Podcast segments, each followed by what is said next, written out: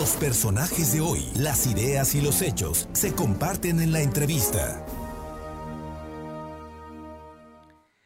Bien, y siempre es un gusto saludar al diputado federal Fernando Manzanilla, que es eh, vicecoordinador de la bancada de Encuentro Solidario en la Cámara de Diputados, pero ahora también está buscando su reelección y es coordinador de las campañas de Encuentro Solidario en Guerrero, Morelos, Ciudad de México, Tlaxcala y Puebla.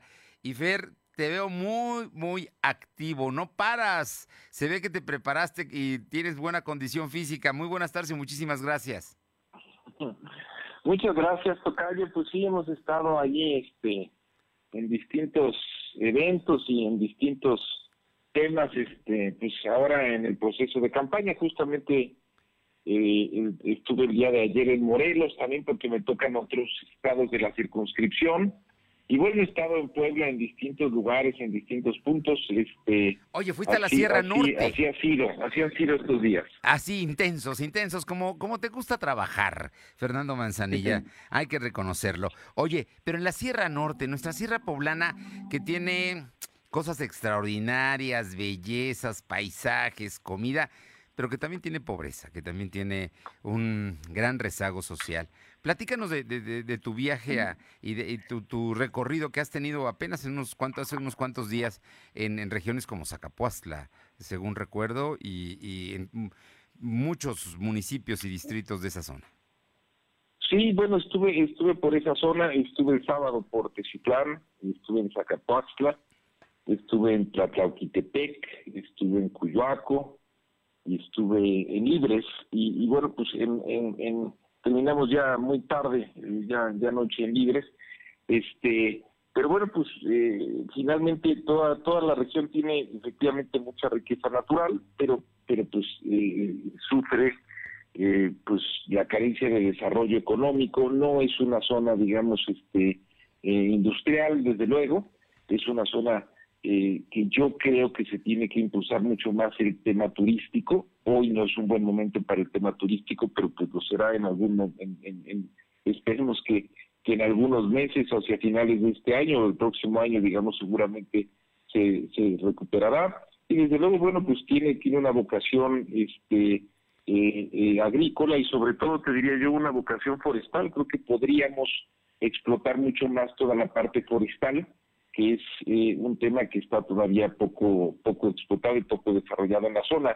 Eh, efectivamente hay muchas eh, muchas zonas, o mejor dicho, una población importante, digamos, que, vive en la pobreza extrema, pero pero pero yo viendo además la belleza de los lugares sí estaba pensando justamente que la parte turística que tuvo avances importantes en algunos años ahí, eh, debiera de ser y debiera de retomarse con mucha fuerza, ordenando los centros históricos, muchos de ellos son pueblos mágicos, renovando, digamos, un poco toda la parte del centro, porque vi los centros este, en general sucios, no bien mantenidos, este eh, y creo que podríamos detonar muy bien a partir de que se recupere otra vez la economía y el turismo después del asunto de la pandemia, eh, empezar a recuperar mucho esa parte.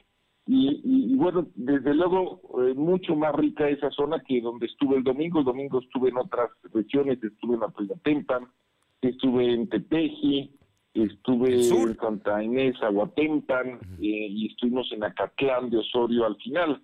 Bueno, pues un calorón ahí terrible, ya te imaginarás. Sí, claro. Otro clima, otro clima completamente diferente, muy árido ahí sí, este, Tocayo, pues ahí sí no crece nada.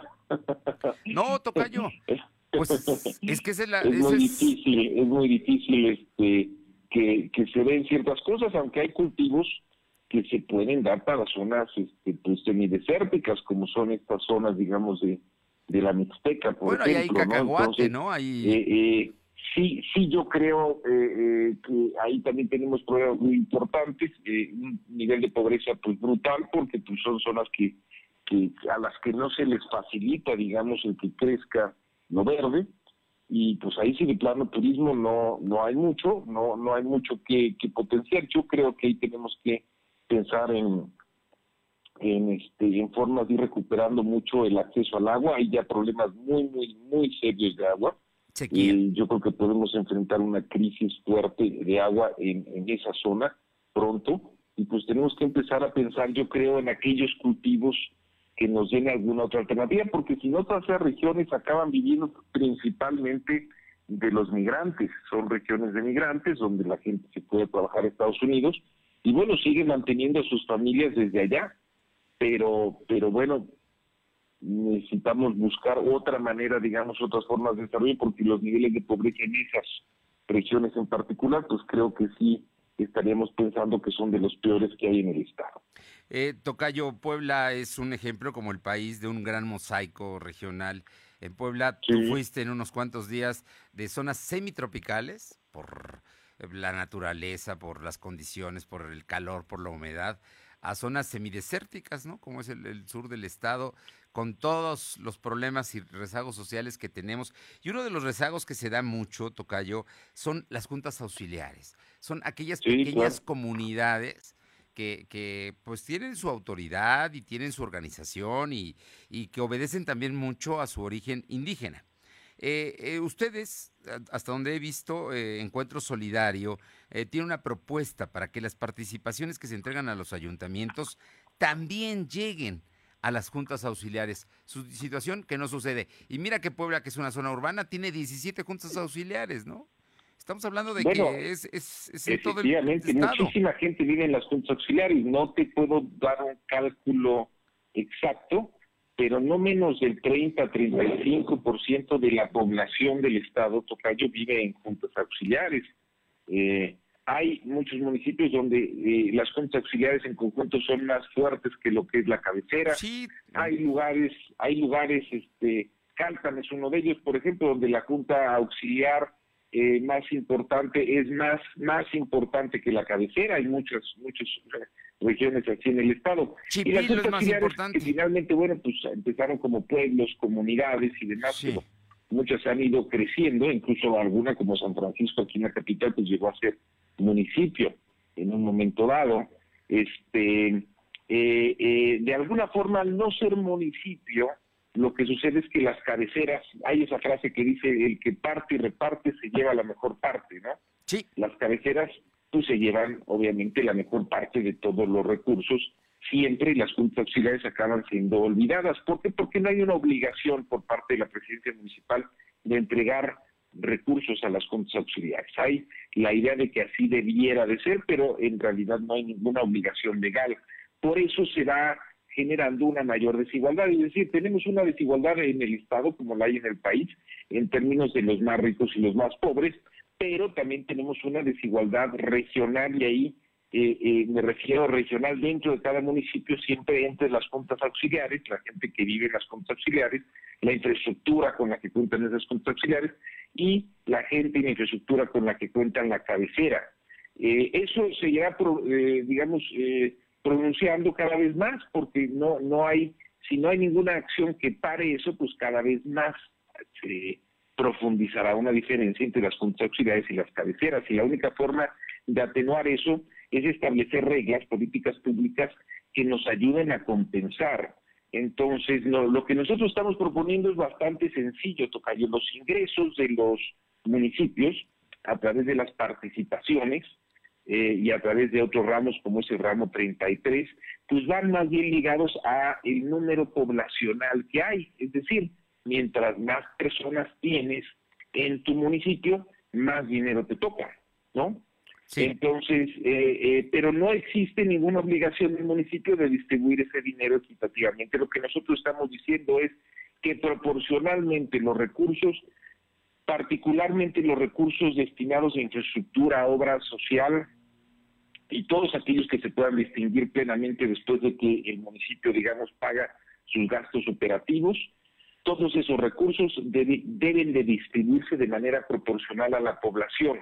Es decir, si en un municipio, imagínate, 60% de la gente vive en la cabecera y 40% vive en las juntas auxiliares, pues entonces el 60% del dinero del municipio debe de ir a la cabecera y 40% debe ir etiquetado a obras en las juntas auxiliares a proyectos en las juntas auxiliares, a apoyos en las juntas auxiliares.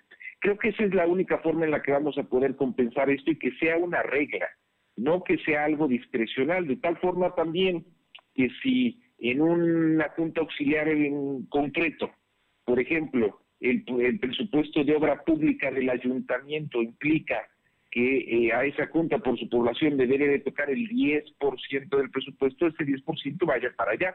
Te doy un dato. Estamos revisando datos para la ciudad de Puebla, para el municipio de Puebla, en San Francisco, este, en la Junta Auxiliar de San Francisco, me decían que más o menos le debieran de tocar al año cerca de 35, 36 millones, 30 y pico millones al año. Eh, obviamente eso es algo que las juntas auxiliares no ven, pues ese recurso realmente no les llega ahí. Eh, eh, y nosotros estamos diciendo, hagámoslo proporcional en base a la población y que sea una regla y ya las obras se definan en conjunto con la población, no lo que se le ocurra al presidente o presidenta municipal, no temas de, egos personales o soberbias o, ideas o ocurrencias, sino a través de presupuesto participativo donde la comunidad opine también. Y, ya para concluir un poquito la idea, te diría que además lo que estoy planteando no es descubrir el hilo negro, o sea, en lugares como Medellín, que fueron lugares que fueron azotados por la delincuencia, la forma en la que empezaron a recuperar su ciudad, que en aquel entonces tuvieron un alcalde que después además se volvió muy famoso en los temas latinoamericanos, el nombre Sergio Fajardo, luego fue gobernador de la provincia de Antioquia y luego fue precandidato o candidato presidencial.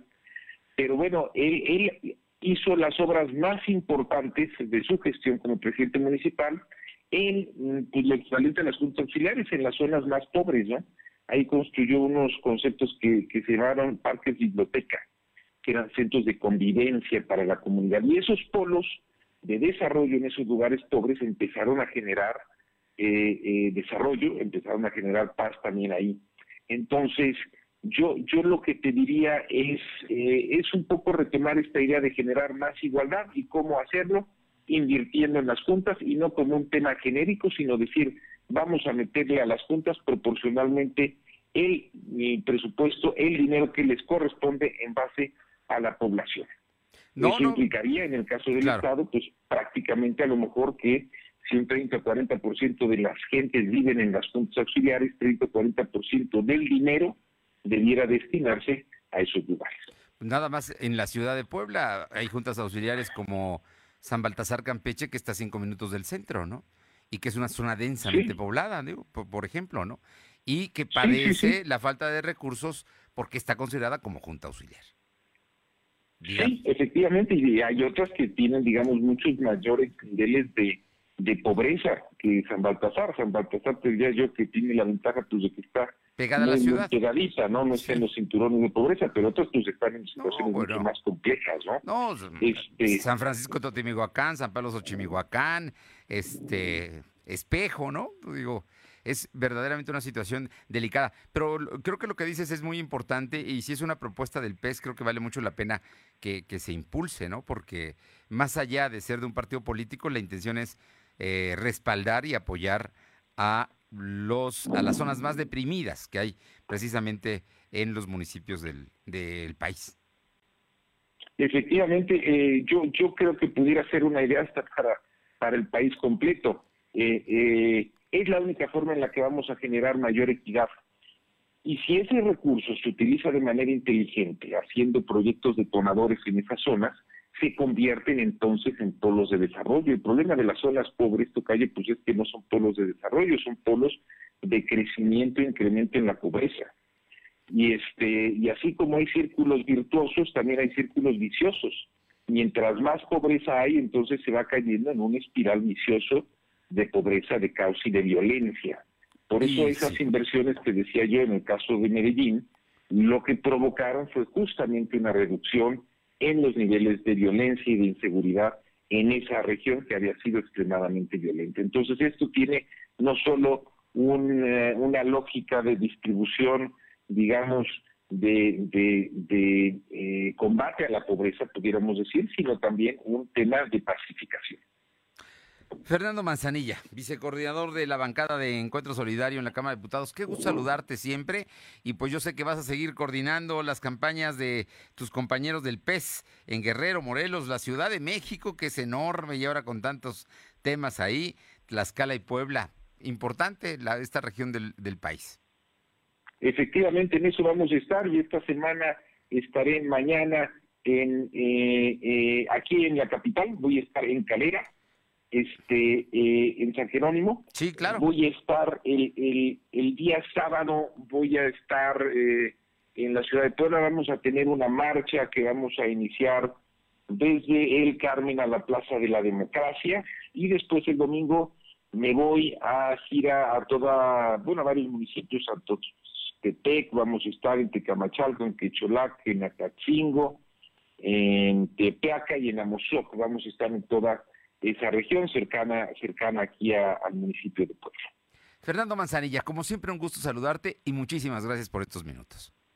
Nada, muchas gracias a ti, Tocayo, fuerte abrazo a ti y a la auditorio. Un abrazo, gracias.